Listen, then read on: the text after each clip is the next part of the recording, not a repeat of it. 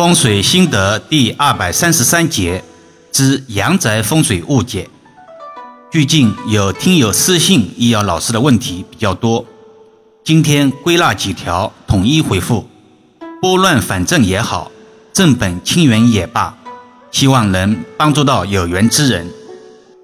一沙发摆放之误解，有听友私信说，在某知名网站看到有专家说，根据《易经》的后天八卦原理，将住宅根据住向不同，可分成东四宅和西四宅，其中正宅、巽宅。离宅、坎宅是东四宅，坤宅、兑宅、秦宅、艮宅是西四宅。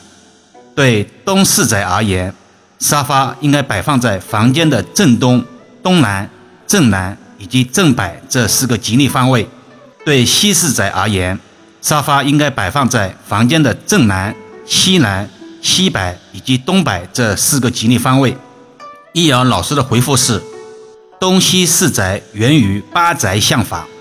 如果家中主要之人有东四命，也有西四命，是否要分居呢？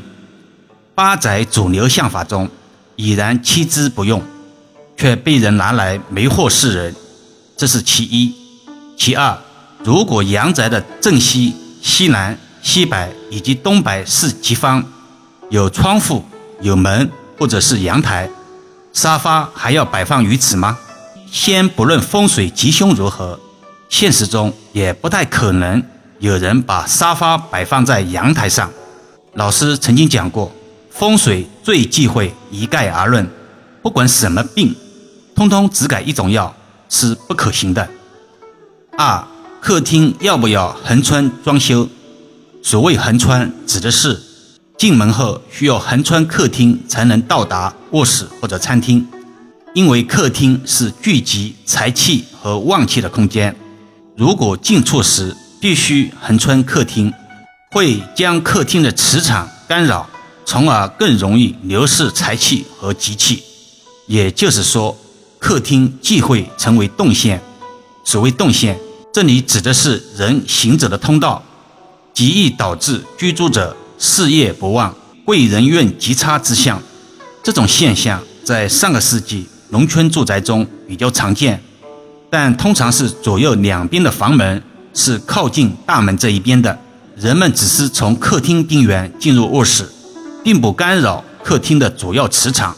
当然，也有把卧室门设置在客厅深处的，那又另当别论了。三、家具要不要多？如果客厅狭小。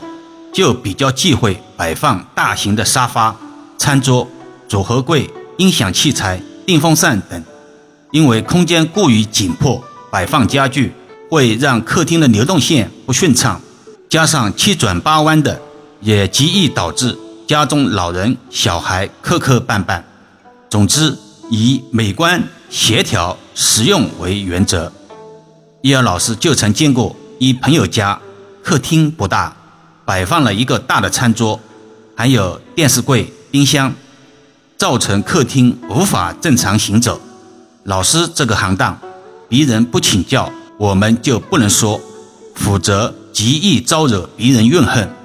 试想一下，别人刚刚装修好的新房子，自我感觉很好，否则他也不会这么布置，却被批评着批评那的，岂能不怨恨？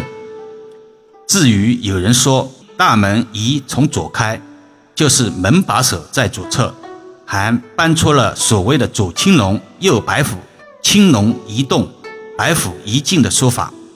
易遥老师对此嗤之以鼻，这是利弊驱逐良弊的现象，怪不得世人对风水将信将疑。然过先生之罪也。我们一直强调，风水从来都是与时俱进的，要灵活运用。现代单元住宅。很多是一楼两户，老师自己家就是这样。对门有一邻居，从老师家对着大门方向看，左手边是楼梯，右手边是石墙。如果照搬硬套，非要在左手边开门，那么我和邻居家必然有一个打开大门时把楼梯封锁，造成自己以及楼上邻居出入极大的不方便。如果说这是经过风水布局的，不免让人贻笑大方。也许写这篇文章的人自己也没有想到，信口开河几句，竟被人奉为圣典。易遥老师也一直在节目中重申，我们要有辨别是非的能力。明明经不起推敲的事物，怎么就上了台面了呢？风水原始出现的目的，是为世人服务的，而不是主宰支配世人。昨天有一委托人在咨询风水时，聊到孩子的话题，说自家宝宝两岁多了还不能开口说话，问。老师在风水上能否化解？易遥老师想说的是，宝宝开口晚，从老祖宗传承下来的经验来看，不是坏事。如果宝宝开口晚，但自身却神定气闲，这个宝宝未来必有大福缘，一定能成为栋梁之才。一般来说，开口晚大多不是坏事，反而是过早的学会走路。过早的就能做了，或者是过早的学会了说话，过早的长牙齿，这样的宝宝，长辈们反而需要多操心了。这其中还要在细节上区分，比如婴儿的枕骨还没有长成时就能说话了，说明宝宝未来口才非常好。好了，今天暂时先聊到这里吧。更多分享，请至易瑶文化主页收听、关注、点评、打赏、转发。或者手上有月票的听友，可以给老师投上两票。虽然是手指动一动，却能让老师感恩许久。另外，搜索关注公众号“易瑶文化”，如果自己也有风水布局需要咨询老师的，在公众号中首页下方可以找到老师，也可以把专辑分享给身边的家人，形成共识，减少在风水布局中的阻力。